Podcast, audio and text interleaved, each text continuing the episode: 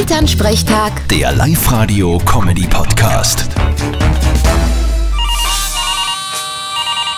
Hallo Mama, Grüß dich, Martin. Du, ich sag das, bei uns wird gestohlen. Da bin ich jetzt draufgekommen. was wird gestohlen? Na, unser Brennholz. Weißt du das, was wir hinterm Stall da hingeschlicht haben? Das ist in den letzten Tagen alle weniger geworden. Habt ihr eh nicht selber verhorzt? Na sicher, und das habe ich dann vergessen. Glaubst du, ich bin schon komplett senil, oder was? Aber wer bitte kommt denn extra zu uns außer, weil er ein paar Scheidel braucht? Du, heutzutage wundert mich das nicht, weil das Harz nur immer teurer wird. Aber das tut man ja nicht, das ist ja Diebstahl. Auf jeden Fall. Das musst bei der Polizei melden. Genau, weil die wegen ein paar Holzscheitel ausrucken werden.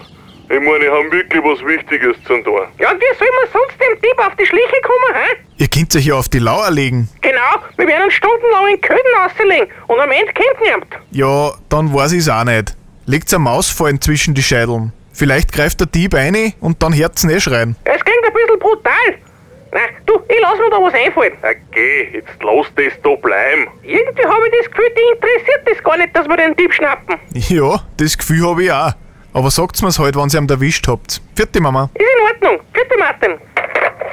Elternsprechtag. Der Live-Radio-Comedy-Podcast.